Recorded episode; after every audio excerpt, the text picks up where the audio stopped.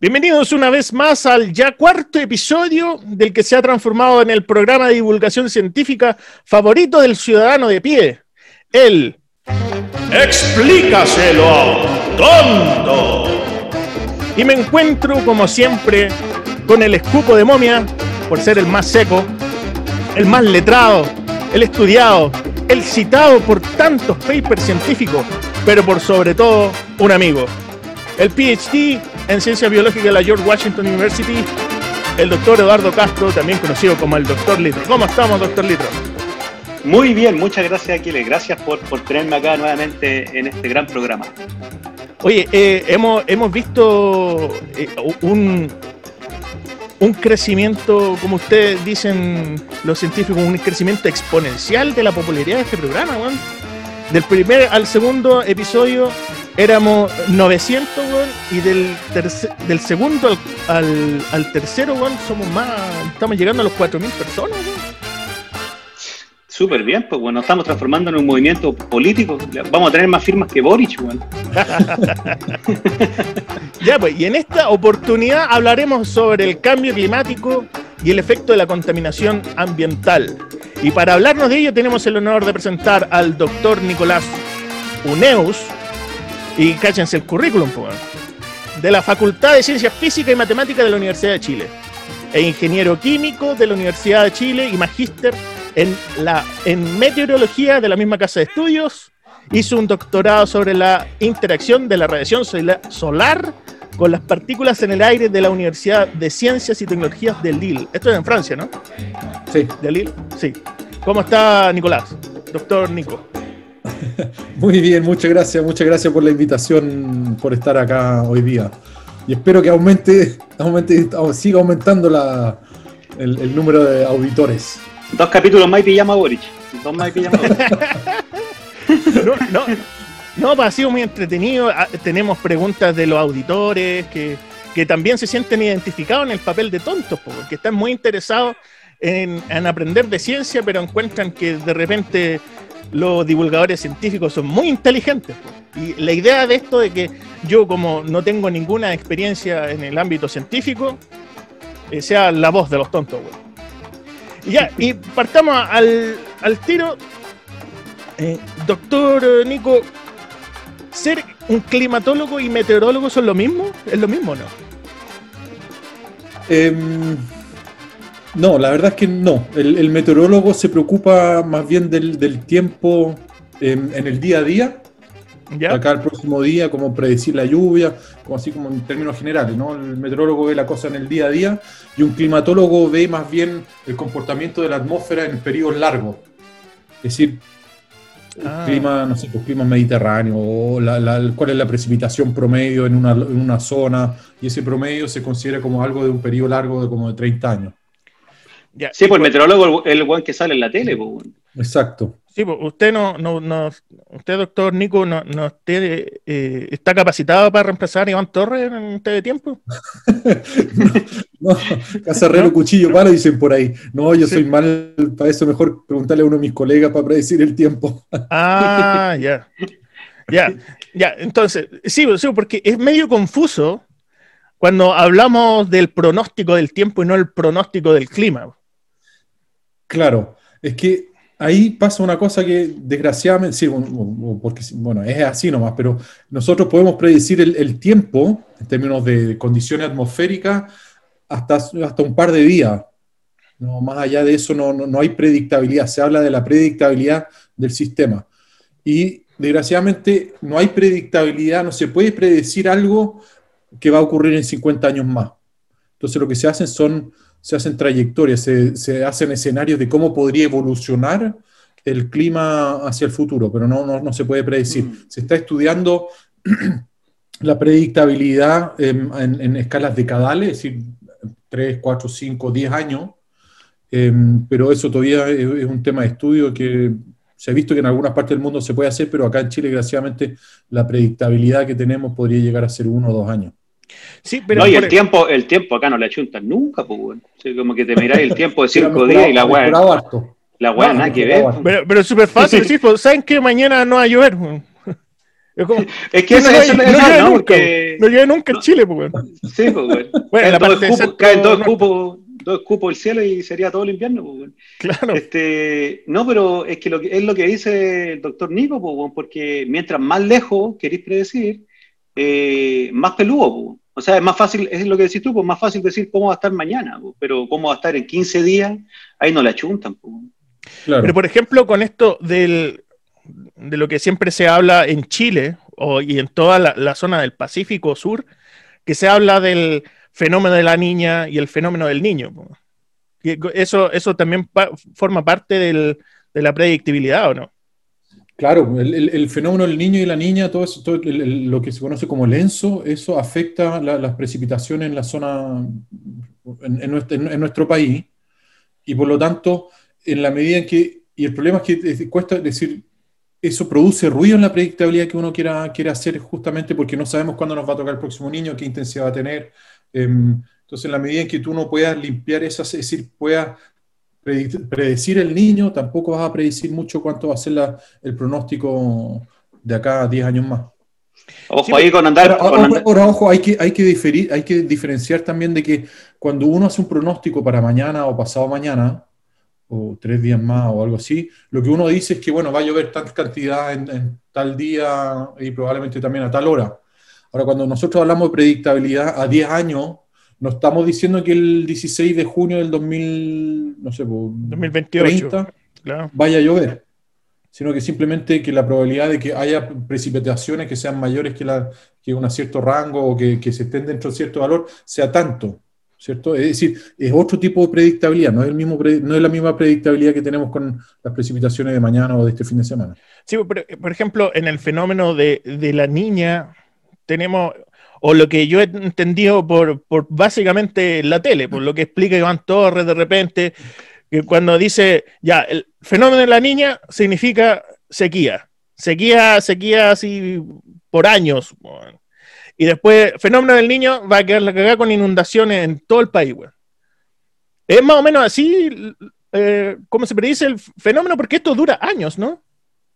Es decir, puede durar años, es decir, puede tener eh, duraciones variables, pero claro, el, el- tiene un impacto bastante directo en, en- en las precipitaciones en Chile, pero no es el único fenómeno. Hay escalas porque el niño y la niña tienen una cierta periodicidad que se llama, es decir, con la cierta frecuencia con la que van ocurriendo. ¿ya? Eh, y después hay, hay otros procesos que tienen otras periodicidades que se superponen sobre eso y que también tienen un impacto sobre las precipitaciones. Entonces, em, y eso hace, eso hace más complejo la, la predictabilidad de las precipitaciones a escalas más largas que un par de días. Y después también se dice de que la, la atmósfera no tiene memoria, a diferencia del océano que tiene una memoria más larga, de que em, es difícil, es decir, la temperatura del día de mañana o de, de- de dos semanas de, dos semanas no necesariamente va a estar relacionada a la temperatura que tuvimos nosotros hoy en día acá, porque Ah, son fenómenos em, como de gran escala que van interfiriendo y que no necesariamente son dependientes. Por lo tanto, la memoria de lo que va a ocurrir en dos semanas con respecto a lo que está pasando hoy en día eh, es muy pequeña, casi nula. Claro, o sea, como que el comportamiento del, del, del- del tiempo pasado no, te, no es un buen predictor de, de cómo, va- cómo va a ser en el futuro.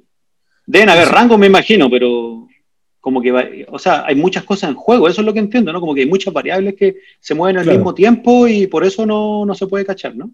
Claro, ahora, ahora sí, eso claro. Es decir, hay muchas variables que hacen que la cosa se vuelva eh, y es ruidoso el, el sistema. Por lo tanto, por eso, Claro. pues, desde un punto de partida distinto puedes tener distintas, distintas trayectorias por las cuales se puede ir el sistema. Eh, o mejor dicho, desde el día de hoy, porque el, el- es decir, cuando uno quiere predecir, uno siempre necesita el punto de partida. El punto de partida es el día de hoy. Yo tengo que saber cuál es la temperatura de hoy, cuál es la humedad, cuáles son los vientos, etcétera. Y a partir de eso yo puedo predecir. Em, entonces, ahora, claro, que cómo se va a desarrollar, es decir, yo lo puedo hacer de hoy día, mañana, pasado mañana, un par de días, pero ya dos semanas después, los, lo- los modelos también que demasiado, em, la física interna que tenemos se, se aleja demasiado de la realidad que se está, que- que- que es decir, también es porque no tenemos, no, no somos, todavía no conocemos toda la realidad que determina Claro. cómo evolucionan esas variables. Por eso Claro. también em, no somos capaces de predecir más allá, porque la física interna que tiene el modelo se va alejando de la física real que ocurre en la atmósfera. Y por lo tanto, en la medida en que conociéramos todos los procesos que van determinando las precipitaciones en la zona central, por ejemplo, sí podríamos predecir quizás de mejor manera. Ahora, claro, ahí después también hay problemas numéricos en términos de resolución de ecuaciones, en fin, hay una serie de complejidades, pero teóricamente, si uno conociera todos los factores que determinan y pudiera resolver las ecuaciones numéricas asociadas sin los problemas de, aproximaciones o redondeo, etcétera, em, claro, se debería poder predecir, pero no estamos en esa situación. Claro, o sea, no es, no es imposible, es que no es un sistema, no es una cuestión imposible hacer la predicción, es que es que como que tenemos que estudiarlo más para poder entender más y así hacer que los complejos reflejen, los, modelos eh, que son complejos reflejen mejor la realidad, una cosa así, ¿no? Como que todavía no reflejan tanto la realidad. Es decir, digamos mejor, hay, hay, muchas fuentes de incertidumbres que pueden, que pueden hacer variar los pronósticos al final de cuentas de un día para otro. Em, claro. Doctor Nico, eh, mire, yo le, quiero eh, le quiero contar de que este programa se caracteriza por, eh, por tener a un tonto de presentador. y, y cuando hay conceptos de que cuando yo no lo entiendo, yo no tengo ningún eh, ningún problema en admitir de que yo no entiendo las cosas. Mira, déjame hacer una analogía, a ver, quizás. Mira, entonces el problema, el problema de pronóstico con respecto al, de las trayectorias, las dificultades, es que si yo te hiciera la pregunta, bueno, hoy en día la gente usa menos plata, pero si yo te, el día, yo te pregunto a las 8 de la mañana, ¿con cuánto sencillo vas a llegar tú de vuelta a tu casa? ¿Cierto? Eso sería un pronóstico el equivalente al, pronóstico meteorológico. Entonces tú me dirías, bueno, depende con cuánta plata yo salga en la mañana, ¿cierto? ¿Cuántas monedas voy a tener yo en, el bolsillo cuando salga? Y eso es lo que nosotros conocemos como el problema de punto inicial. ¿ya? Es decir, saber con cuánto estoy empezando. Entonces, en este ah, caso es cuántas monedas tengo yo en el bolsillo. Entonces tú me vas a decir, bueno, depende si voy a, si voy a tomar la micro, si tengo que pagar la micro, o si me queda, em, tengo crédito en la VIP, si me voy a comprar un chicle, o si voy a pasar a tomarme un café, Em, en fin, en eso va a depender. Entonces tú dices, bueno, ok, en base a eso, mira, un día, los días jueves, por ejemplo, em, la verdad es que me paso a tomar un café porque me junto con el doctor Litro y ahí echamos la talla un rato. Em, y de ahí me vuelvo en micro y generalmente ando con poca plata, es decir, me queda sin crédito la VIP y tengo para eso, bueno, ok, conozco entonces voy a decir, llego con tantas monedas de vuelta a la casa. Ahora, el pronóstico a más largo plazo sería decir, cuál va a ser tu presupuesto del hogar en 10 años más o en 20 años más. Entonces tú me vas a decir, escucha, bueno, eso depende, resulta, depende si voy a tener, qué pega voy a tener, si voy a haber cambiado de pega o no, si me casé o si no me casé, si tengo hijo o no tengo hijo. Si la patrona eh, se aburrió, la patrona se aburrió, se mandó a cambiar, se aburrió, ¿Cachai? Entonces ahí tú me decís, retenido el 10%. Exacto, Dile que suelte el 10%, hombre. ¿Qué equipo ganó o qué equipo perdió? Si fuimos de nuevo a la Copa del Mundo o no. Em, entonces, claro, ahí yo te voy a decir, bueno, la verdad es que predecir eso, tú me vas a decir, bueno, va a depender de todas esas cosas. Entonces, claro, uno podría hacer juego, uno podría decir, bueno, supongamos que, em, no sé si tiene hijos, pero supongamos que tengo dos niños que están en el colegio, en edad de colegio, em, y que uno entró a la universidad, que no sé, cambié de pega y gano un poco más. Entonces, bueno, bajo ese escenario mi presupuesto del hogar sería tanto. Em, ahora supongamos que no tengo niños y, sigo en el mismo trabajo, entonces mi presupuesto del hogar va a ser tanto. Pero todos los procesos que influyen, nosotros no los conocemos, no sabemos las relaciones que hay entre todos esos procesos y por lo tanto no podríamos predecir cuál va a ser el, tu, tu, tu, ¿cómo se llama? tu economía del hogar a 10, 20, 30 años más. Claro. Y ese es, el problema que estamos, es el problema que estamos teniendo con el clima hoy en día. No se conocen todas las relaciones que hay entre los distintos procesos que determinan esa, esa, esa salida al final. Sí, eh, y otra de las cosas que se habla de que eh, hoy estamos experimentando un, un, cambio climático, ¿no? Que antes se hablaba de que era un calentamiento global pero ahora se habla directamente de un cambio, un cambio climático.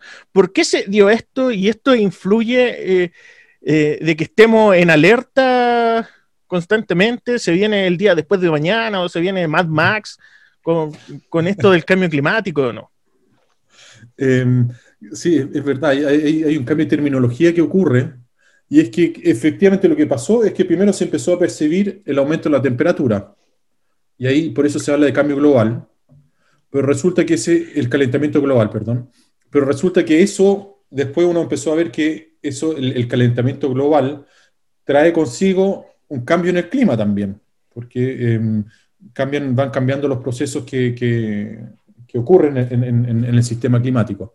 Entonces ahí se dejó de hablar más de calentamiento global y se habla más bien de cambio climático para darle una dimensión que no solamente es algo que está aumentando la temperatura, sino que está produciendo impacto en todas las... Es decir, hay em, derretimiento de los hielos, em, desiertos que están, es decir, cambian las precipitaciones, desiertos que crecen, em, en fin, hay una serie de fenómenos que, ocurren que están asociados a este aumento de temperatura, pero es más amplio hablar de cambio climático que hablar de calentamiento global simplemente. Sí, porque es medio confuso, por ejemplo, cuando eh, Donald Trump estaba haciendo un discurso en invierno en, en Filadelfia, que eh, es congelada esa weá. Decía, hoy necesitamos un poquito de ese calentamiento global que dicen los científicos por aquí. ¿ah? O un senador, ¿te acordás cuando un senador, el, el bueno, políticos tenéis del año que queráis, pues, pero este weón llegó al Senado y llegó con nieve. Decía, mira, está, no sé, estábamos en la víspera así del verano y cayó nieve, pues ¿dónde está el calentamiento global? No existe. Ese, es el tipo, acá en Estados Unidos, es el tipo de batalla que tenéis que dar, pues, porque estos hueones son así, pues, ¿Cómo le explicáis a un hueón así, ¿cachai? Así obtuso, el hueón llega con un copo de nieve, ¿verdad? Decir, oye, el calentamiento global no existe, pues si hay nieve afuera, ¿cachai? Es, hay como que, eh, yo creo que esa comunicación es complicada. Claro, es que es un problema, claro, es es claro, es, toda la problemática de cómo, cómo darle la importancia al cambio climático que tiene, porque por un lado, igual siempre, decir, por mucho calentamiento global que haya o cambio climático, igual vamos a tener estaciones del año, es decir, igual vamos a tener, porque el, planeta sigue girando en torno al Sol, entonces igual vamos a tener invierno y vamos a tener verano y vamos a tener em, las estaciones que se van a suceder una a otra. Y por lo tanto, necesariamente va a ser más frío y em, en el verano, perdón, en el invierno y van a haber inviernos más fríos que otros. Em, y el problema es que el, cambio climático, y ahí también está como separar qué es lo que es cambio climático, es decir, cuáles son los cambios que estamos teniendo por el cambio global y cuáles son los cambios que son inherentes a la naturaleza, porque la naturaleza igual, no todos los inviernos son iguales de uno a otro, porque hay variabilidades de un año. Por lo tanto, eso hace difícil que uno vea el, problema del, es decir, que puedan ocurrir esas cosas de que, no sé, pues que nieve, que, nieve en, que el invierno sea, sea sumamente frío em, y esto de la nieve. O sea, como que, como que, que, aumente, por ejemplo, la cantidad de CO2 o metano, no sé, como las cuestiones que producimos nosotros eh, y la industria y tal, eh, que aumente todo eso no significa necesariamente que va a ser puro calor, significa más como que como que van a haber cambios cuáticos, así como que puede ser o mucho frío o mucho calor o una tormenta o una super tormenta. Esa es como yo, la, como que no... Por eso debemos estar alerta, ¿no? De, de este cambio climático. Por eso es tan alarmante. Claro, ahora lo alarmante siempre, siempre tiene eh, una connotación como de inmediatez también, para mí por lo menos, el, el, alarmante. Y acá el problema también del cambio climático es que las cosas se van viendo de a poco Em, y efectivamente, el, aumento de, las concentraciones de los gases de efecto invernadero, es decir, del CO2, del metano o, los otros, em, claro, y de que se, se habla un aumento de temperatura del planeta, no quiere decir que el planeta aumente en todas partes por igual. Y, efectivamente, como se manifiesta este cambio climático, se manifiesta de distintas maneras en distintos lugares. Por ejemplo, en Chile, las proyecciones que hay para Chile es que se dice que va a llover menos, pero por el otro lado, la Argentina puede, puede ser que llueva más según las proyecciones, las últimas que se hicieron. Mira, o sea, como que ya empezó a llover menos en Chile, ¿no? Claro, pues si tú, y ese otro problema también es decir, que la memoria que nosotros tenemos, estábamos hablando de hace poco, la memoria frágil, bueno, la nuestra memoria también es frágil, pues. entonces, claro, uno tiene lo que uno vivió desde hace, no sé, pues, cuando uno es chico, pero resulta que si a uno le pregunta a nuestros abuelos, te van a decir que la cosa en Santiago era bastante distinta a como era ahora. Claro. Em, ¿Y era así o no? Yo me acuerdo cuando chico que, no sé, las calles todas inundadas, llovía, podía llover varios días seguidos, pero igual, no sé, pues como que la memoria humana al final como que, no sé, como que arregla todo y después como que te inventáis una historia y, por ahí no, no, fue nazi y, es la percepción de cuando uno era chico igual, pues. pues. Entonces, pero ¿es real que, por ejemplo, no sé, pues en la zona centro-sur de Santiago o, centro-sur del país, porque la, sequía sigue hasta como Concepción, ¿no? Por ahí. Eh, ¿Es real que ahora llueve menos o, es, un cuento así de que antes era mejor? No, sí es real. Es decir, eh, que estamos en periodo de sequía, estamos en periodo de sequía y ya llovió menos, eso sí. Y, se ve también en, términos de nieve, en la, cordillera también hay menos nieve que está cayendo. Entonces sí, se está manifestando el, cambio climático. Em, y, en ese sentido sí hay una alerta, hay, hay, un llamado a urgencia y de, a tomar acciones. pero claro, pero si vamos a ver beneficios de esto, no los vamos a ver el día de mañana, ni en un año más, ni en dos años más, sino que son cosas que ocurren, son más, más lentas de reaccionar. Si la respuesta se, se, demora. ¿Y qué igual le quita urgencia. ¿Qué ha tenido que ver el, el, ser humano con este cambio climático? ¿Es tan cierto de que estamos viviendo este cambio climático gracias a la contaminación ambiental del ser humano? Sí, la, respuesta corta es sí, es decir, el ser humano que ah, está detrás de esto. Ya, siguiente pregunta. Eh. No, no, no, pero, es que para qué empezar con la respuesta larga, mejor empezar con la respuesta corta, directa, y de ahí, y de ahí elaborar un poco más. Eh, la corta es que sí.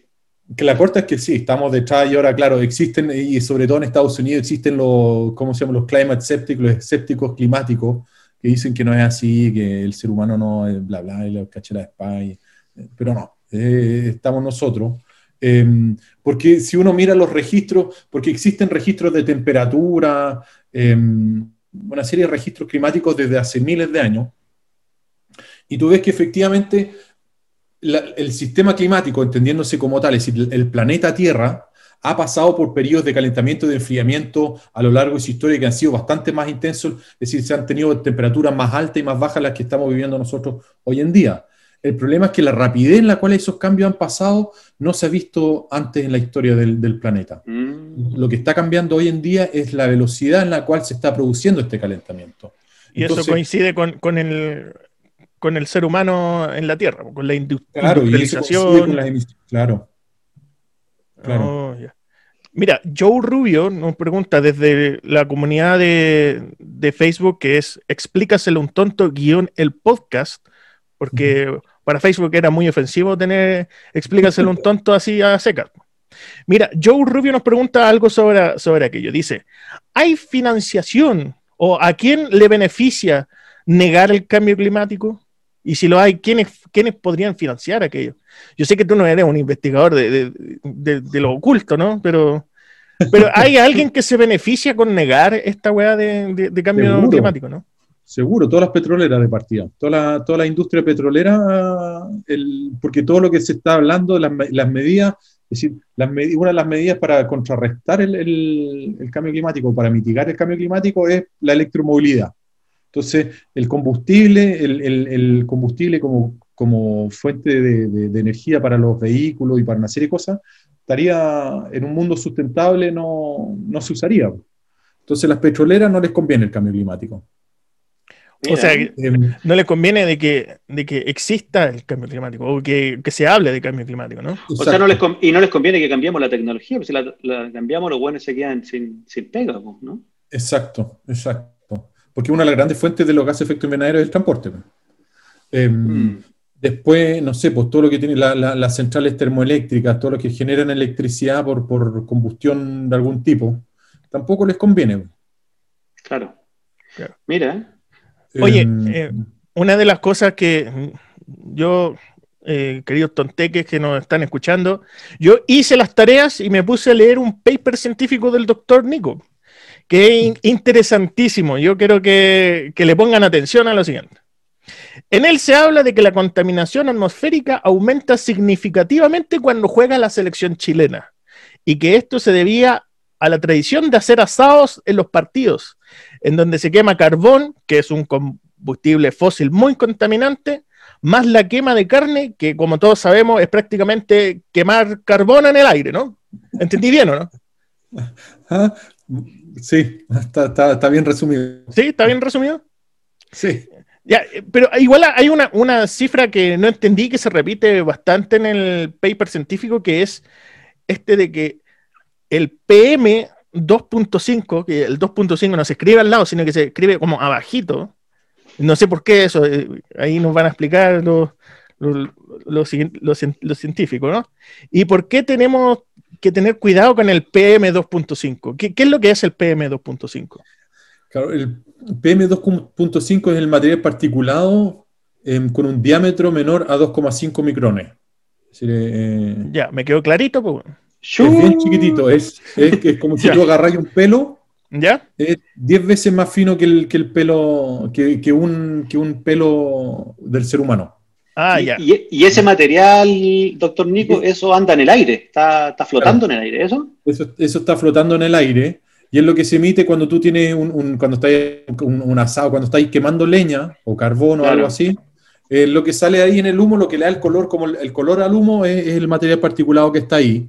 Ah, Eh, y esa es la particularidad que tiene eso y por qué, se le da, por qué uno se fija en el PM2,5, porque es el que puede entrar por la vía respiratoria hacia, hacia el interior del, del cuerpo humano y es el que el responsable de, de muertes prematuras que se habla, de es decir, gatilla, es decir, nosotros hoy en día en Chile tenemos más muertes por las altas concentraciones del PM2,5 que estamos expuestos que si no lo tuviéramos. uh, podríamos Sí, vivir más, pues bueno, ¿Ah? podríamos vivir más, ¿no? Claro. Además, tiene un impacto en la, en la En esperanza la de vida, salud, yo creo. claro, tiene un Claro. impacto directo en la salud. Eh, y, y claro, lo de los asados es verdad, nosotros vimos eso porque ocurrió para el, fue un año, porque tuvimos un año como dos, dos, decir, dos años seguidos que tuvimos Copa América, pues, ¿no? ¿No se acuerdan cuándo Sí, fue? pues. 2015, 2016. Grandes Uh. ¿Cómo olvidarlo? ¿Cómo olvidarlo? ¿Cierto? Tocamos el cielo, tocamos el cielo. Sí, pues.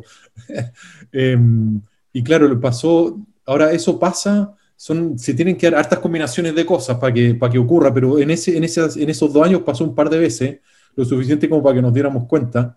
Em, y es que tienen que ser partidos los fines de semana, porque vimos que los partidos que ocurren en semana no, no hay tanta convergencia en torno a los asados. La gente no se junta, Ah. los ven en la noche en la casa, quizás en su casa más piolita, pero son los, asa- son los partidos que ocurren los fines de semana que tienen ese, viernes o sábado, Claro. tienen ese impacto. Em, Ahí se emiten más partículas.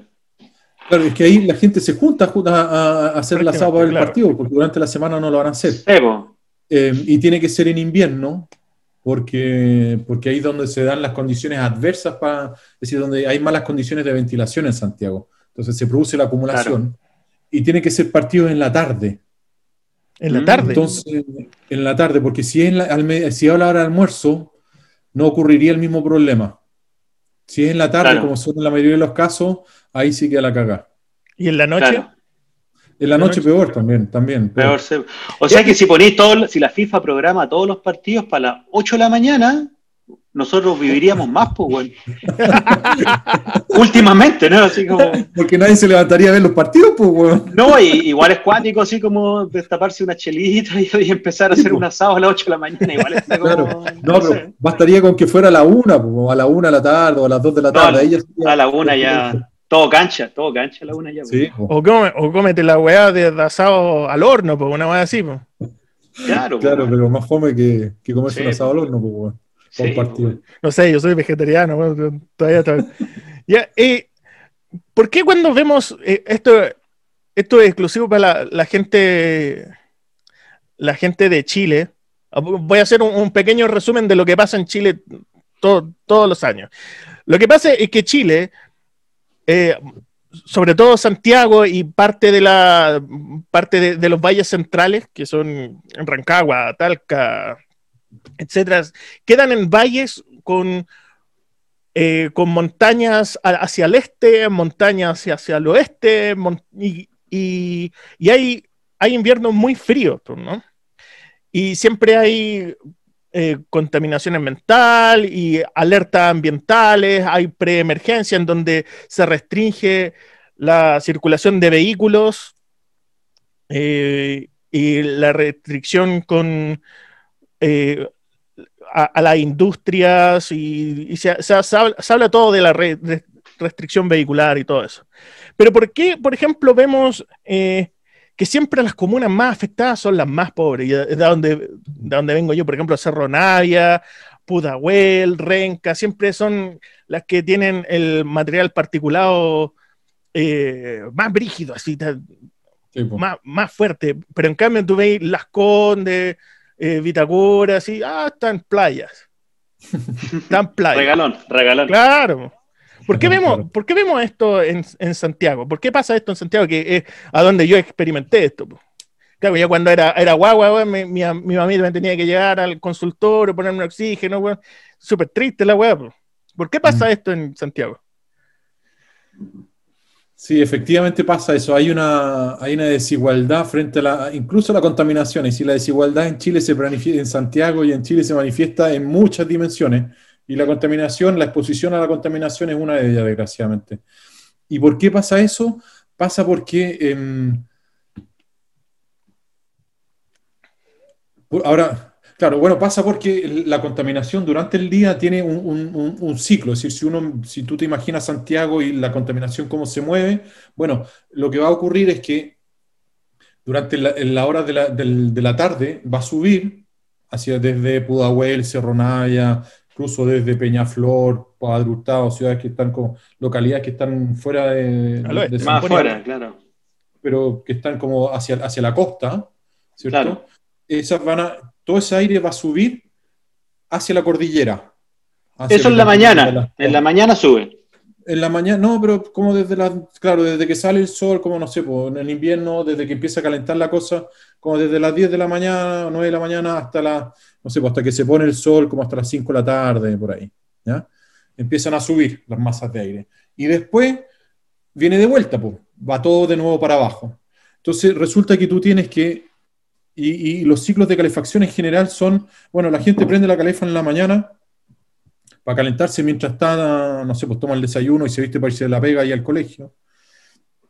Pero son periodos más cortos en los que se prenden. Entonces, si tú miras la concentración como cambia durante el día, vas a tener un, un, un, alza en la contaminación durante la mañana, que es lo que se transporta hacia arriba, pero después también vas a tener la contaminación que se genera en la tarde, en la noche, y ese es mucho más, el periodo en que se están prendidas las calefacciones es mucho más grande en la tarde-noche que durante la mañana, porque la gente empieza a prenderla como a las 5 de la tarde, 6 de la tarde cuando llegan, ¿cierto? O 7 de la tarde, y quedan prendidas hasta las 10 de la noche, 11 de la noche, como dependiendo cuáles son las costumbres de sueño de cada uno.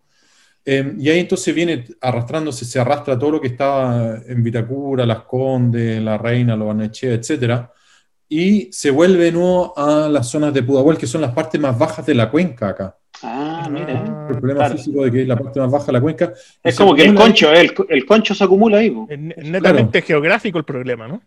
Es un problema geográfico y dinámico de la atmósfera, claro. Mm.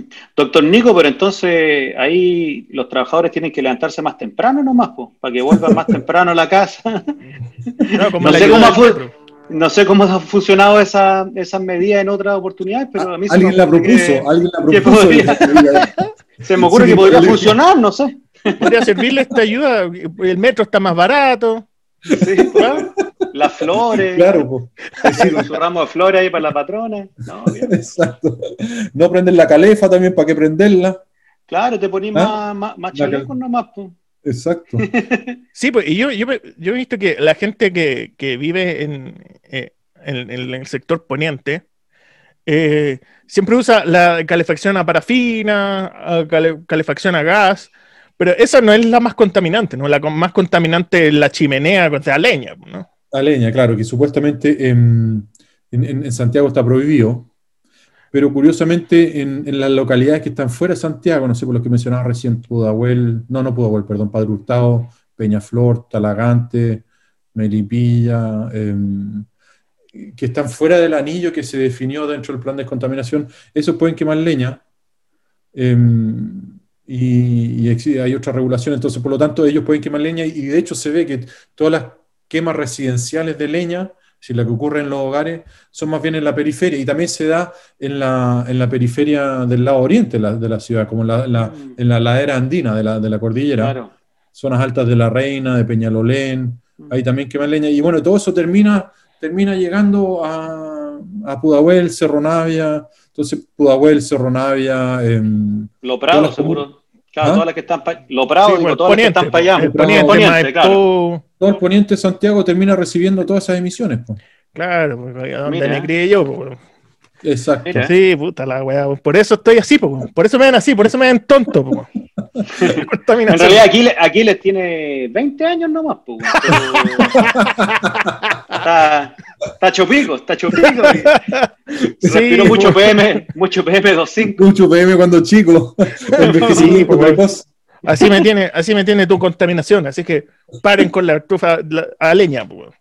Ya, y, eh, sí, po, es verdad que eh, entonces esta cuestión sirve esto de la restricción vehicular eh, o, o los sistemas de alerta, preemergencia, emergencia ambiental. eh, ¿Es verdad sirve, por ejemplo, hacer una restricción vehicular si ahora todos los vehículos, prácticamente todos los vehículos en Santiago son catalíticos? Y que es principalmente lo que se restringe, ¿no? Claro. Em, si sirven o no sirven, mira, es verdad que, claro, cada vez el parque automotriz se está haciendo más limpio y por lo tanto, claro, mucho catalítico. Em, no sé si es la medida más efectiva, pero sirve en la medida en que los, los más sucios se ven obligados a parar. Porque por lo general los, más, los catalíticos, los más limpios, tampoco se ven tan restringidos, ¿cierto? No, pues. Son los más sucios los que se ven afectados. Por lo tanto, em, mientras menos de esos autos anden por las calles, mejor. Una fuente menos de... Yo creo que hay que, hay que cortar por donde se pueda, hay que ahorrar por donde se pueda. Entonces, uno es el sector transporte y el problema es que y es más fácil de fiscalizar que el, que el de las casas, pues el problema de las casas es la fiscalización también. Porque, y por eso la, la medida también habla de los humos visibles, porque no, tú- ellos no pueden entrar a saber si es que estáis quemando o no estáis quemando. Es decir, no, no es tan fácil que la fiscalización entre a las casas. Claro, Sí. sí. ¿Cómo voy a mandar un inspector allá para Vitacura Alto en un condominio que está o súper restringido? Es medio difícil, ¿no? No, y- también. y también, y también Sí. imagínate así como por número, pues, bueno, sería como que la mitad de Chile tendría que ser, tendrían que ser inspectores municipales y la otra mitad tendrían que ser los buenos fiscalizados. pues. Claro. Es como que hay mucha gente, pues bueno, podéis fiscalizarlo todo. Pues, bueno. No, pues, no podéis fiscalizar. no, pues, no Entonces se puede es complicado. Es complicado. No, y, y- y Santiago, ¿cuántos millones de habitantes tiene? ¿Como seis? Claro, por Sí, ahí, ¿no? por ahí. Está difícil. por ahí. No, Sí. Entonces el tema ahí en, la fiscalización es complicado y, y, bueno, se supone que cada persona debería hacer su esfuerzo para que no, porque al final pasa mucho que el que el que paga el pato no es siempre el que contamina. Aunque hay que decir también que generalmente en las casas donde hay calefacción a leña también existe lo que es la contaminación intradomiciliaria. Es decir, Mm. si, si el, si el artefacto que uno usa para cal- calentar la caldera o que, que lo que sea no está en buen estado, parte de las emisiones se quedan dentro del hogar y eso al Oh, final también termina afectando a la gente que vive dentro. Claro, como un microclima, una cosa así. Claro, como una mi- una microcontaminación. Entonces Claro, tampoco mira. la están sacando barata. No sé si de algo sirve de consuelo para los que están respirando la contaminación del otro, pero tampoco la sacan barata. Claro, porque que siempre recomendaban la estufa de parafina, había que prenderla afuera y había que esperar un ratito, ¿no? Claro. Eh, se debe a esa contaminación, ¿no? Decir, bueno, yo creo que ahí se ve más por, el- por la- las emanaciones que salen de los. cuando estáis prendiendo, porque ahí se siente más fuerte el olor a parafina, y eso es porque estáis teniendo emisiones de eh, evaporativas que se llaman como los gases que están saliendo del estanque, em, que son compuestos dañinos para la salud. Y claro, cuando estáis prendiendo la, la estufa parafina, también el humo al principio sale más negro, ¿cierto? Eso porque estáis Mm. emitiendo más contaminantes. po. Y recién cuando se empieza a calentar empieza a emitir menos. Y por eso la recomendación de prenderla afuera, pero ¿quién nunca la, dice, yo nunca lo hice cuando teníamos estufa parafina, nunca lo hacíamos así, pues siempre se la No, como hace, hace mucho frío, la prendí adentro nomás. Sí, irresponsable, pues, doctor Nico. Yo me acuerdo que en mi, en mi Es que- casa mi mamita la prendía afuera. pues. No, no, no, Es que era antes, era antes de ser doctor. pues. Ah, Claro. ya. Doc- doctor Nico, y, y en Coyhaique siempre sale como en la tele, ¿no? Coyhaique, ¿cuál es la otra? Temuco, parece, como una, eh, algunas ciudades que igual son capitales regionales, grandes, ¿verdad? Claro. Eh, pero que no están tan encajonadas como Santiago, igual tienen muchos problemas de contaminación, ¿no? Sí, pues Callay, que es de las más contaminadas, y Temuco también la lleva ahí. Em, pero como decía Em, doctor em, Aquiles, no, ¿cómo es? No, yo no soy, yo, no soy doctor para nada. Mira, el en, en, homeopatía, en homeopatía. mira, el único título que tengo es haber sido campeón ortográfico en el año 2000, pues, Ese es el único igual título. Ese fue, igual, ese fue. el primer campeón del milenio, pues, weón. Eso. Está bueno ese. Em, no, pero como decías tú recién, claro, estamos, es decir, la topografía no nos favorece, la, geografía que tenemos en Chile no nos favorece. Y que sí tiene una mala, está dentro de una cuenca también. Ah, mira, em, ya. Y Temuco, bueno, Temuco también no está muy favorecido por la, por la geografía. Entonces, al final los fenómenos por los cuales se produce es básicamente el mismo en todos lados, ¿no? es decir, una, ah, una alta, alta emisión de, de, quema de leña. Y en que hace más frío que en, Santiago, es decir, por lo tanto, es más necesario calefaccionar todavía. Eh, Principalmente la leña, ¿no? Prende, todo el rato ahí la, la calefacción, ya no es entre 6 y 8 de la mañana y 5 y 12, está prendido todo el rato. Eso se mandan un bosque, un bosque al día se mandan eso. no sé cuánto se quemará, pero. claro. Oye, y una, una de las soluciones así, tipo Lavín noventero, que se hablaba en los 90, por ejemplo, ¿qué pasaría si votamos un cerro? Ah, sí, pues ¿quién salió? ¿Quién, ah, eso, eso, ¿Alguien lo, lo, sugirió en algún momento? Eh, creo, creo, que fue, que, creo que fue Lavín, Lavín, Lavín de la UDI, sí, no, no Lavín socialdemócrata. Lavín de la UDI. Aliancista bacheletista. Claro. no, pero Lavín era, un, era, un, tipo tan estúpido como Lavín, que decía, ¿qué tendríamos que votar un cerro, dinamitemos el cerro y vamos a solucionar la contaminación para siempre en Santiago. Es decir, bueno, la lógica que está detrás es cierto, en la medida en que aumenta la ventilación de la cuenca, de, donde está Santiago, eh, claro, es más fácil de que se, el viento se lleve la contaminación. Pero resulta que en, en, botar el cerro, bueno, si lo vaya a dinamitar, vaya a generar también contaminación. Em, y el costo de esa weá, es si con eso cambia todas las estufas que hay en Santiago, le da estufa a toda, a toda la ciudad, un sistema de, no sé, de calefacción, de, ¿cómo se llaman estas cosas más? Caldera. Como, calde, como caldera, sí, no sé. Esto, esto, sistema de calefacción comunitaria o de, no sé, geotermia, alguna weá, pero bueno, hasta ah, para autos eléctricos da yo cacho, pero eliminar un cerro. Sería más barato comprarle auto eléctrico a a la población claro, Santiago. Claro. No, sí, sí, sí, por supuesto. Y votemos la, la cordillera de los Andes también, por donde pasa. Claro. Pero. Anda a sacar la plata. Claro. Ya mira, eh, doctor Nico, usted tocó un tema súper interesante que hablaba de la responsabilidad de una. Y tenemos eh, eh, auditores, como por ejemplo Sebastián Gómez, Daniela Manrique y Chiqui Lina, que hicieron preguntas eh, con respecto a eso. Por ejemplo, Sebastián Gómez pregunta, ¿tiene sentido la acción individual de cada uno de nosotros? Esto teniendo en cuenta que la principal fuente de daño ecológico la hacen las empresas. Y Daniela Manrique y Chiquilina también hacen una pregunta bastante parecida. Pero, eh, ¿podemos nosotros, el ciudadano a pie, el tonto a pie, eh, podemos hacer algún cambio con respecto al cambio climático? Mm. A ver, de nuevo voy a empezar por la respuesta corta y después voy a alargarla. La respuesta corta es sí. Ya, listo. Siguiente pregunta. Ya. no, pero a ver, claro, eh, es que, a ver, yo creo que al final, a ver, ¿por dónde empezar?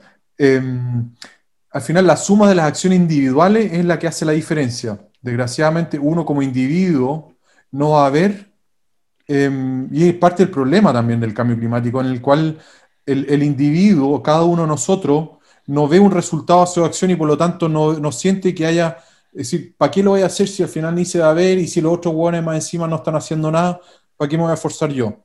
Que es un poco más o menos lo que está pasando a nivel de países que, se dice, bueno, pero si China no está haciendo su esfuerzo, ¿por qué yo, Estados Unidos, tengo que hacer algo? Yo ya estoy haciendo demasiado y los otros no hacen nada. ¿Cachai? Eso es como lo que está pasando a niveles de países, pasa también a nivel de individuo, en, el cual em, no, estamos esperando que el otro haga algo. Entonces, efectivamente, es la suma de las acciones individuales la que va a hacer una diferencia eh, en el futuro. Entonces, sí, hay que, hacer, hay que tomar la iniciativa y hay que, no sé, pues si uno puede irse en bici a la, a la pega o evitar usar el auto, hay, hay, no, pero te dicen restricción, restricción, eh, evite hacer ejercicio eh, durante preemergencia, pues, ¿cómo, cómo chucha le evitáis? Pues? No, hay que, hay que hacerse, pues. pero por ejemplo también, pero también eh, aquí la, tenía esa, la parte de, de, que uno se relaciona todos los días con empresas, ¿no? Así como por ejemplo si vas al supermercado y te compráis una lechuga que viene como envuelta en dos kilos de plástico, es como, puta, la cagaste igual, porque estáis validando un, ¿cachai? Una empresa que compra plástico y esa weá es sacáis la weá, te comí la lechuga y a la basura, pues bueno. Entonces, esa weá va a matar, va a matar una tortuga, pues bueno. pues esa, weá, que vendían en el súper que era una, una naranja pelada, pero dentro de un pote de plástico. La weá tonta, pues, la weá viene con un envase perfecto. Pues, claro, pero mira, con respecto al, cambio climático, mira, para ilustrarlo de otra manera, es em, el principal gas de efecto invernadero es el CO2, ¿cierto? Y, el, y, la principal fuente de, es decir, el principal agente que está causando esto del calentamiento global es el CO2. Y la principal fuente de emisión del CO2 es la energía. Y el 70% de la energía se consume en las ciudades. Entonces, si tú quieres reducir las emisiones y quieres causar un impacto o, combatir el, calentamiento global y, mitigar el cambio climático, bueno, tenéis que reducir las emisiones que ocurran a nivel de ciudad. Y obviamente es más fácil que tu proveedor de electricidad, en él o el que sea, donde sean que estén, cambie su, cambie su matriz, su, la, central pase de termoeléctrica a solar o eólica, pero, pero si no, esa iniciativa tiene que venir del ciudadano al final de cuentas. ¿Cachai? Porque es, el ciudadano el que tiene que exigir también a, a, sus empresas o, o, a quien compra eh, em, una acción. O al que regula, claro, o al que regula la empresa. Claro, o al que regula las empresas, claro. Por ejemplo, yo tengo em, paneles solares, ¿eh? sí, me he ido bien, pues, bueno. ya mira, tengo otra pregunta de Domingo muy, muy buena, bueno, es una, una, de las cosas. Por ejemplo, si, si em, se le subvencionara más la instalación de paneles solares o se pagara más por kilowatt que entrega cada uno al sistema, bueno, quizás sería más rentable y la gente em, lo instalaría más en sus casas. Estaría más abierta eso, claro. No, no, porque esta weá igual es carísima, tenemos que pagarla como en 15 años. Sí, pues ese es el problema. Ya mira, tengo una pregunta de Domingo Uribe, que él es un artesano que hace una, una esquena espectacular. Bueno, yo quiero que si a ustedes les interesa la música andina, por favor vayan, visiten la página de Domingo Uribe, que hace una esquena espectacular, hace de, de, de ébano, hace de bambú chileno, espectacular. Y él nos pregunta... Qué lindo. No, espectacular, bueno, espectacular. Eh, él nos pregunta, ¿Es verdad lo que dicen los testigos de Jehová? Cacha, ahí ya cagó toda la promoción. Sí, sí, sí. es verdad lo que, lo que dicen los testigos de Jehová de que el mundo no tiene más de 20 años de vida por razones de la contaminación, pero que no nos preocupemos porque ya viene el paraíso antes que eso. ¿Como 20 años? 20 Como que en 20, años más cagamos. Sí, pues 20 años más cagamos, pero, pero que no hay que preocuparse si total viene el paraíso. Tiene que vender todas las quenas al tiro. claro. Dile que no haga más quenas ya, porque. ¿ah? Ya, ¿para qué? Puta, mira, yo no sabía. Está, está bueno enterarse. No queda para rato entonces, ¿no? Pero eh, es mentira esto de que eh, ya se viene una película así como películas como el día, después de, el día después de mañana, que eran como tenías como 20, 20 tornados en Los Ángeles y mm. después se congelaba todo. Eh, o como, ¿te acordáis esa Aquiles como, no sé si en Terminator o en Matrix o en las dos, que como que la humanidad eh, cagó la atmósfera y después el sol, puta, se murieron todas las plantas y cagaste, así, ¿cachai? Como que, como que el desastre, el cataclismo fue porque te piteaste en la atmósfera, ¿cachai? Esa, también es un escenario así medio futurista de catastrófico, ¿no? Sí, pues. Puede, puede, pasar eso, doctor Nico, en los próximos años, ¿no? Como que nos mandemos una cagada, pero bien, ah, bien notable, así. O va a ser, Eh, o va a ser más, más, más, más no, paulatino, más, Es más de a poquito. claro, claro. Ya. Y, y- y mira, yo todavía como que mantengo una cierta cuota de, de- de optimismo con respecto a la especie humana. Y si bien en general somos bien hueones para algunas cosas, yo creo que nos, nos vamos a poner las pilas en algún momento. Pero no, claro, no, no, no, no es una. Es decir, en general los cambios en el clima son cambios que se van produciendo paulatinamente a una cierta velocidad y no. Entonces no debería Claro. ser en el día de mañana que nos vayamos a tener 20 tornados que ocurran en, en un lugar determinado. Lo que Sí, dicen que uno de, los, uno de los efectos del cambio climático es que los extremos se intensifican, es decir, los- se van, van, a ocurrir, van a aumentar la frecuencia de, de tormentas, de, de huracanes en la zona ahí donde, donde ocurren y se pueden ir haciendo cada vez más fuertes. Eh, sequías, van a aumentar las po, que en. Chile. po. Ajá. Las sequías también se van a hacer más frecuentes, las temperaturas de verano, las temperaturas en la noche también van a aumentar y por lo tanto van a aumentar las probabilidades de que hayan em, olas de calor, en fin, ese tipo de cosas pueden pasar, pero van a ir, van a ser más bien paulatinas. Pero de la misma manera, las acciones que tomemos hoy en día para contrarrestar el cambio climático también van a tener un impacto paulatino en la solución. Es decir, es para los dos lados. Claro. Claro. Claro, yo, mira, yo, yo cometí la estupidez en, en otro podcast que tengo yo que se llama el Cerezas Podcast Show. Y cometí la estupidez de mostrar una estampilla eh, en un podcast, porque esa weá no se hace. pues. Pero una, una de estas estampillas, que yo, yo colecciono estampillas, que era del año 92, que decía, preocupémonos del medio ambiente, en el, en el año 92. pues.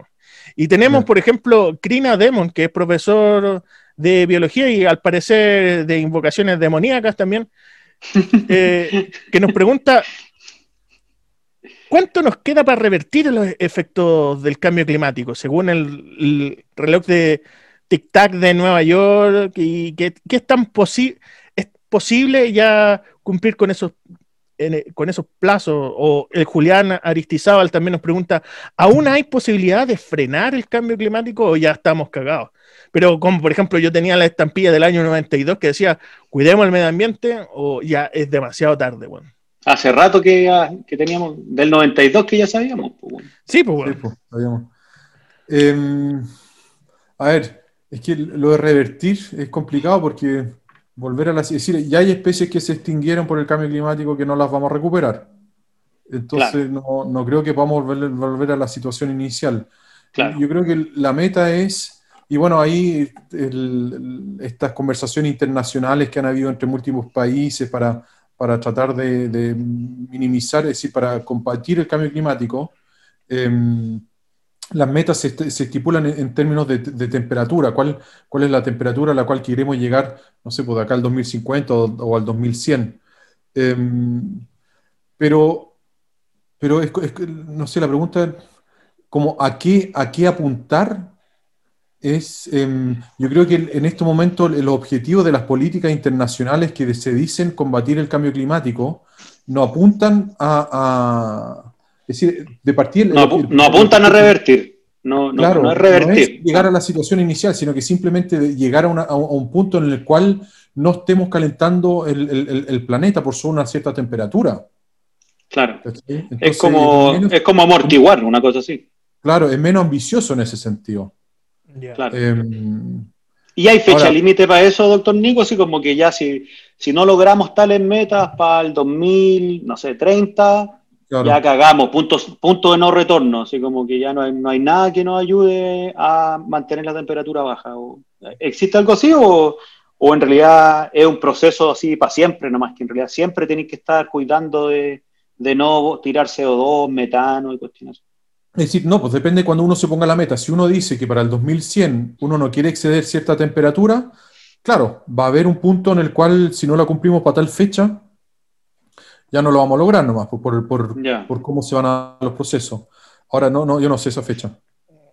Ah, ya, pero no es así como, eh, ya si no cambiamos de aquí al 2022, ya cagamos para la fecha del 2100. Claro, no, no, no. Onda ya, No, don Francisco va a estar triste, no cumplimos la meta y weón. Siempre Claro. llega ese, ese empresario tan generoso al último momento que, oh, cumplimos toda la meta. Claro, no, en este caso no, no, no se va a poder hacer así. Puta, no vamos a poder confiar en nuestro en nuestros empresarios esta vez. Ya, No. eh, tengo, tengo otra pregunta de eh, Gerald Galloso. Él es de Paraguay. Paraguay, mira, Sí. audiencia internacional. Sí, no, no, sí. Eh, le explícaselo un tonto, tenemos tontos repartidos por toda Latinoamérica. Es lo único que no es desigual en Latinoamérica. Sí. Lo único que no es desigual es la tontera. Claro. No, no, pero, pero él hace una pregunta súper interesante. Si tienes el doble de cabezas de ganado por persona, como en mi país, que es Paraguay, la posición geográfica más la tala indiscriminada de árboles, ¿se podría formar una especie de domo por los gases de invernadero con ello y agravar el efecto del, del efecto invernadero? ¿O no? El efecto de domo, em, entendiéndose como que quiere en Paraguay. Claro. No, esas cosas se terminan mezclando en todo el planeta al, al- al final. Y una todo- garra, y una garra peo, do- doctor Nico, una garra peo para las vacas. Eso funcionaría, ¿no? Las vacas, la- las vacas aquí son el problema, ¿no?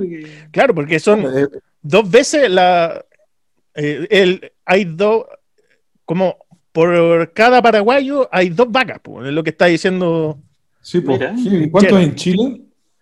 ah no sé Oh, Yo creo que tenemos menos, ¿no? Ah, hay- no, pero hay unos que son bien vaca también, pues hemos visto Ah, varios no. últimamente ahora en las elecciones Sí. principalmente. hay varios, sí, hay varios. o Eso sea que el, asa- el- poco, ¿no? el asa- el asado es como un artefacto diabólico, pues, bueno. contamina mientras lo así, pero para tirar el pedazo de carne arriba, imagínate Claro. cuántos peos de vaca hay pa- por, por asado, pues, bueno. Claro, Por, todo, Sí, por pues. todos lados está- estamos mal ahí, pues, bueno. claro. Pero anda, anda, anda a cortar el consumo de carne, pues. imposible. No, po. Pero claro, lo que pasa con las emisiones de CO2 o los de gas efecto invernadero, como duran tanto en la atmósfera, al final se terminan mezclando en todo el planeta. Entonces no se, no se concentran en un solo lugar. No, y aparte, bueno, yo no, estuve tratando de investigar eh, la geografía del Paraguay, eh, que es un, un- un país muy bonito, ¿ah? Como que me dieron ganas de visitarlo, pero no, no tiene como esta, esta, esta tremenda cordillera, no queda en la cordillera de los Andes, pues, No, para hacer esta weá que, que pasa aquí en Santiago, o allá en Santiago, yo no estoy aquí. En Santiago que eh, tenemos montañas muy altas al este, tenemos y estamos en una cuenca básicamente y que ahí se generaría como este efecto domo que di- diría Gerald, Mm. que sería como lo que pasaría o lo que él teme que pase en Paraguay. claro, claro, eh, claro. Pero incluso así, incluso nosotros que tenemos el efecto domo este para la contaminación, esa contaminación al cabo de un par de días, una semana, como que se libera, ¿cierto? Se, Mm. O, o- sea porque llovió o simplemente porque vinieron días con más viento y, y se, se limpió la- el aire. Em, y, y- y esos contaminantes duran, no sé, una semana, dos semanas o un mes y desaparecen, los que nos afectan la calidad de vida, los que dañan la salud. Pero los, de los, los del cambio climático permanecen, no sé, pues decenas de años o, o cientos de años. Entonces Mm. tienen el tiempo para repartirse por igual por todo el, por todo el planeta. Ah, ahí está. Sí, pues porque, por ejemplo, en verano no hay, no hay preemergencia en, en Santiago. No, pero ahí pasa algo curioso porque resulta que Santiago igual está saturado por ozono. Tenemos un plan de descontaminación por ozono, que es un contaminante que, que existe, em, que es decir, que se hace más presente en ozono, eh, perdón, en verano, justamente porque necesita los rayos del sol para, para formarse. Em, entonces tenemos, tenemos, tenemos problemas con respecto al ozono en Santiago, pero nadie está al tanto, nadie lo sabe, todos nos olvidamos de la contaminación durante el verano. Em, pero pasa también de que los valores que nosotros que están definidos para, la, para, para las preemergencias, emergencias y todo eso son harto más altas de lo que sugiere la Organización Mundial de la Salud. Entonces, dicho de otra manera, si uno, una forma bien fácil de re- resolver el problema de la contaminación y evitar de que hayan emergencias, preemergencias, es elevar el valor nomás. po. Elevar el valor, ¿cómo, ¿a qué, qué- qué te refieres? ¿Cómo sería? El no, no, hoy en día una, preemerg- una emergencia... Ah, que sean, que sean más estrictas, esa es la. No, pues más, más, más, más laxa, más, menos estricta. Porque para una, una preemergencia empieza con ciento, una concentración en 24 horas de 110 microgramos. Es decir, el promedio de lo que miden los instrumentos de, de calidad del aire en las ciudades, si es superior a 110 y menor a 170, o hagamos la emergencia, perdón. La emergencia es 170 microgramos por metro cúbico. Es la cantidad de contaminante por unidad de, de volumen. ¿Ya? Ya. Entonces, si es 170, bueno, si tú uno lo sube de 340 al doble, te aseguro que con eso no vaya a tener emergencias nunca más. Mm, claro. O si lo subes a 500 microgramos por metro cúbico, tampoco vaya a tener emergencias. No, no, estaría resolviendo el problema de, de, de forma que el, el, impacto en la salud, pero estaría evitándote las emergencias, la ocurrencia de emergencias. Sí, estaría, estaría haciendo como una weá. Como, como, como, engañarse solo, ¿no? Claro, es como la weá que dijo Mañalich, pues, weón. Cuando dijo, hemos acabado con las listas de espera de, del auge. y esto está cumplido. Y al final, simplemente. El loco la borró. Sí, el loco pescó los papeles y los tiró al río, pues, Claro. Es como hacer eso, ¿no? Más o menos, exactamente. exactamente. Ya, mira, ¿Qué lista espera? O, o, como lo que dijo la señora de la AFP, que dijo, no, si el problema, no, no va a haber problema porque van a trabajar todos como hasta los 100 años. ¿Ah? O lo que claro, no lo dijo aquí, pero claro. básicamente no va a haber problema. Nicanor Parra trabajó hasta los 103 años, pues, weón. Claro, Sí, po. es que eso es, po, ¿no? No, no tenéis problema de pensiones. Si- Mira, si nadie tiene que pensionarse, no hay problema de pensiones. claro, pues. Es el paradigma de la ISAPRES, po. Nosotros te prestamos salud so- siempre y cuando estés sano, po, weón. claro. Si te enfermas y cagaste, pues tu responsabilidad, po, weón.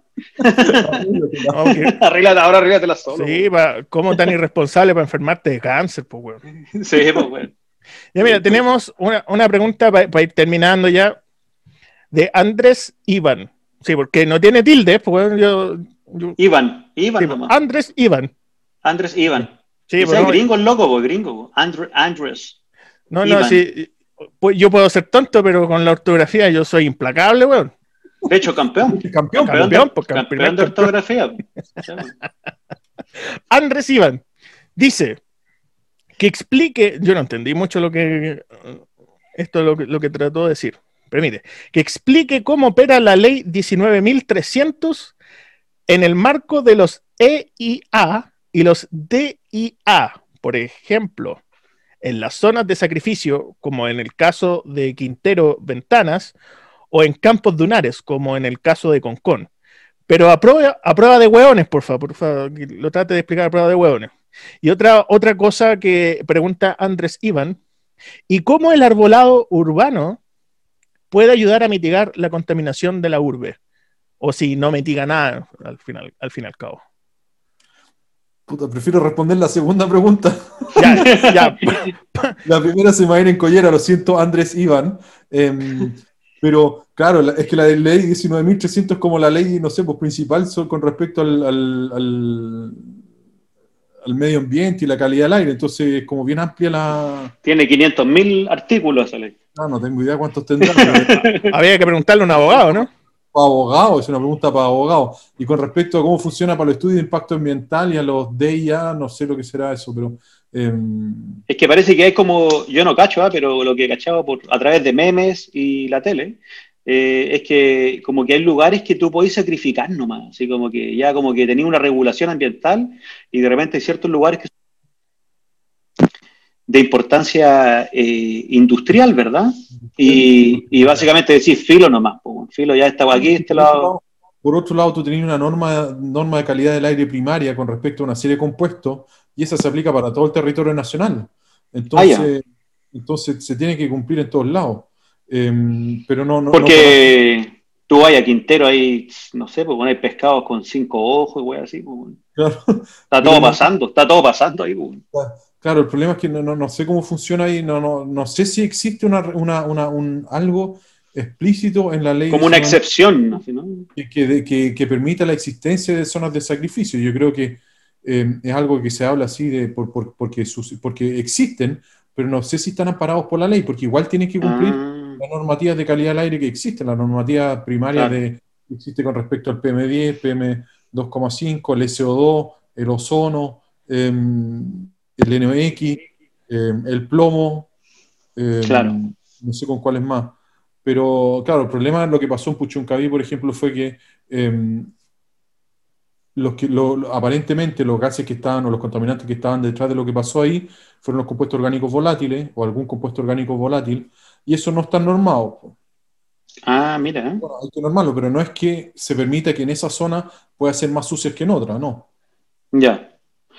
Doctor Nico, y antes de que responda la segunda parte de, de la pregunta de Andrés y Iván, eh, ¿cómo es la legislación chilena? ¿Es muy charcha? Así como, ya no sé, vos, si te comparáis quizás con, con los países, probablemente, no sé, pero no sé, con China, con, con, con, países así como somos nuestras regulaciones. O sea, ¿Es penca, o- es penca o está buena? partiendo, partiendo de que tenemos como ministra del Medio Ambiente una ingeniera comercial, pues. Sí, bueno, claro, hay guard- hay- Sí. se podría hacer mejor, pero Sí. Em, no sabía. Es que no, no, no he leído ningún estudio comparativo de la legislación chilena con respecto a otra. Em, Pero tú decías que eran como con respecto a la, a las sugerencias, ¿verdad? De la Organización Mundial de la Salud, andábamos ahí nomás. Claro, en, en términos, pero tenemos los mismos valores que tienen muchos los países en América Latina. Ah, Ah, pero no te compares con América Latina. pues, si- somos, el, somos lo peor del mundo, pues, weón. Compárate con un- unos weones bacanes, pues. Compárate con Noruega, weón, alguna weá así, pues. ¿Cómo que- pues, comparándote con el barrio, weón, si estamos todos para la cagada en Latinoamérica, pues, Es verdad, es verdad. Em, pero bueno, si, si, si lo vamos así, claro, efectivamente tenemos valores que son más, son menos exigentes que, que en el los países de la Unión Europea o, o en Estados Unidos, y que los que sugiere la Organización Mundial de la Salud. Pero, pero claro, también hay que preguntarse cuál es el sentido, porque uno podría bajar la, la- la- uno podría bajar la norma, uno podría ponerla más exigente eh, y to- adoptar los valores de la Organización Mundial de la Salud. Pero bueno, la pregunta que ahí uno se puede hacer es, bueno, si ni siquiera somos capaces de cumplir la norma hoy en día, con el valor Claro. que tiene hoy en día, ¿tiene sentido de bajarla al valor que sugiere la Organización Mundial de la Salud? Claro. Letra muerta, va a ser letra muerta, una cosa así. Claro, pues. No, pero Claro. ¿cómo va a afectar la economía también? Pues, si eso es al final lo importante, la Tam- economía, o- no, la- no la vida de las personas, pues. claro. Par- parte de la ecuación, ¿no? Sí, pues, sí, sí, claro, también, sí, pero, pero, pero aunque supiéramos el impacto que tiene en, en la salud, es decir, porque todos sabemos, es decir, no, no, bueno, no sé si todos, pero en realidad es sabido de que la, contaminación que tenemos año a año em, produce muerte y, y el ministerio la estimamos en el 3.000, en torno a 3.900 muertes al año, en el Mm. CR2 la estimamos en torno a 4.000 y tanto, em, gente que muere anticipadamente por la contaminación. Em, Escaleta, ¿eh? Claro, entonces, independiente del valor que tenga la norma, es decir, el hecho que no se haga más para, para evitar esa muerte, igual es preocupante, ¿no? Sí, pues, es como inmoral igual, ¿o no? Así como que si sabéis cuánta gente muere de manera anticipada y No por lo menos, claro, pues. o sea, de un día para otro quizás es difícil, pues, pero más o menos ir en la, en la dirección para ir minimizando ese... Claro, Si no, si no quiere decir que, o sea, tenéis como tu porcentaje en que te- no te importa que se muera la población, pues. Claro. Como que, claro, como que hay, hay- como que existiría entonces un número aceptable de muertes. bueno, im- implícitamente, claro, así está pasando. Claro, implícitamente, no es como que unos gallos dijeron, ya, mira, 5.000 hueones al año, estamos felices en la vida, Estamos ¿no? bien. Claro, no, no, no, no, pero implícitamente es como inmoral la hueá, ¿no? Claro, sí, pues. Sí, pues. Pero bueno, eso es lo que está pasando. po. No, pues y aparte que, que no se legisla acerca de aquello, pues, porque como vimos que no- Mm. habían componen- componentes orgánicos que, que no estaban regulados y que fue la causa de la, Claro, de la tremenda cagada que quedó en Puchoncaví y Quintero, pues, claro. Claro, pero, pero eso es una localidad, en una locali- localidad, ¿cierto? Pero el, Mm. el problema extendido que tenemos en Chile en términos de contaminación es la quema residencial, es decir, la calefacción a leña que se usa en gran parte de la zona centro-sur. Claro. Entonces, la pregunta es, ¿se puede estar haciendo más para resolver el problema más rápidamente o estamos Claro. haciendo todo lo que se puede? Esa es la pregunta que habría que hacer ahí a los tomadores de decisión. Ahí Claro, hay que ponerle más color. Claro, y parar con los asados, por favor, weón, hagan la weá al horno, no sé, si también queda rica la carne. A la olla, a la olla. Claro, pues alguna O un marisco, que pueden- A la hora del almuerzo. claro, pues. claro. Voy a invitar a los amigos a la casa, pero a comer carne mechada en vez de asado. Claro. Ah, o- o unas papitas fritas, weón. ¿Por qué También. tiene que ser carne también, pues, weón? Una pizza, no sé, pues, no, ah, bueno, la pizza igual contamina harto, pues. No, o sea, es que todo tiene impacto, ¿no? Sí, Sí, pues. sí, Sí, pues. O sea, No coman ni una weá, pues, weón, para que vean el partido de fútbol, weón. Doctor Nico, tengo una, antes de la pregunta que iba a hacer, aquí le tengo una una, así que, igual ya se nos está pasando la hora, así que tenemos que como que cortar. Eh, pero me voy a meter entre medio. Eh, predicciones de cambio climático para Chile, así como por ejemplo, no sé, en el norte, aquí en 20 años es que seguimos la misma tendencia, ¿verdad? Porque las cosas pueden cambiar. Pues ya sabemos que nuestras acciones individuales sí ayudan, ¿verdad? Pero si todo siguiera como, como ahora, eh, ¿cómo se ve la película para Chile así? Más sequía, en el sur sequía o lluvia, en el norte puta, en el norte no sé si podéis tener más calor que lo que hay en el norte, capaz que se las casas se van a prender de manera espontánea, así, no sé. ¿Cuál, ¿Hay alguna, sabemos o estamos así a oscura? No, no, no. no sí, hay, hay, hay estudios que se han hecho, se hacen regularmente, es decir, cada 5 o 7 años se publican estos informes em, de la comunidad internacional de las Naciones Unidas, em, en que se hace como el estado del arte del cambio climático y de las proyecciones. Em, claro, y en la última se vio, no me acuerdo la cifra, así que no voy a dar cifra de cuánto es lo que va a reducirse ni nada, pero, pero por lo menos, claro, para, la zona centro-sur, es que, claro, reducción de las precipitaciones, aumento de los días de verano de las temperaturas en la noche, en, el verano, mayor ocurrencia de olas de calor, eh, subida el nivel del mar, que eso nos va a afectar a todos, em, ese tipo de cosas. Claro. Así como vamos, vamos a tener noches cálidas, el nivel del mar va a subir y las, temperaturas extremas, ¿no? Hay días que en la zona centro no, no podéis salir a la calle.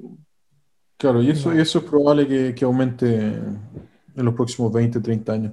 No, pues los ríos, la última vez que fue a Chile fue el 2019, bueno, y el, río Mapocho era patético, bueno. era una línea nomás, pues, una línea nomás. Pues.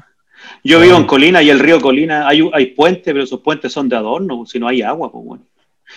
son, son como reliquias históricas, los puentes que cruzan el río Colina. Pues, Oye, eh, ha sido un capítulo muy entretenido. Lamentablemente, el, capítulo tiene que llegar a un final. ¿Cómo, ¿Qué le pareció la experiencia, doctor Nico? Excelente, me pareció muy entretenida la conversa, muy, muy amena y espero haber aclarado dudas más que. No, sí, han sembrado nuevas dudas. Pues. No, no, no, es que yo aprendimos mucho el día de hoy. Y espero que, los, los tonteques estén muy agradecidos por eso. Y, y qué bueno tenerlo acá, pues, doctor Nico. Feliz cuando quieran de nuevo acá, feliz de poder conversar con usted, así que cuenten conmigo y muchas gracias de nuevo por la, por la invitación. Ya, pues ese era el doctor Nico Neos. Eh, doctor Litro, ¿cómo, ¿cómo sentiste este capítulo? No, bueno, bueno, bueno, es que es un tema muy importante y que nadie puede quedar, ajeno, ¿no? Porque eh, aquí no se salva, sí, pues no se salva nadie del, cambio climático, pues, entonces, no, buena conversa, me gustó, me gustó y súper clarita la, respuesta. Sí, pues, estamos súper contentos con este programa. Ya, y yo quiero mandar un saludo a Domingo Uribe, Andrés Iván, Gerald Galloso desde Paraguay, Joe Rubio, Sebastián Figueroa, Paul Pax, Julián Aristizábal, Jorge Sandoval desde Argentina, Gerson Zipaguata Guevara desde Colombia, Daniela Manrique, Crina Demon, profesor de biología y demonología, Chiquilina, Manuel Miranda, Ezequiel Consuelo, no, Ezequiel Cousuelo, Cousuelo, Cousuelo, Catalina Gatica, Verónica López, César Rodríguez, Valentino Lave, Enrique Torrinco. Estamos muy agradecidos. Esta comunidad es maravillosa y les mandamos un abrazo. Los queremos mucho, queridos tunteques. Y que ha sido. Y que tengan muy buenas noches. Eso. Nos vemos. Hasta la próxima. Hasta la próxima. Chaito. Chao, chao. Chao. chao.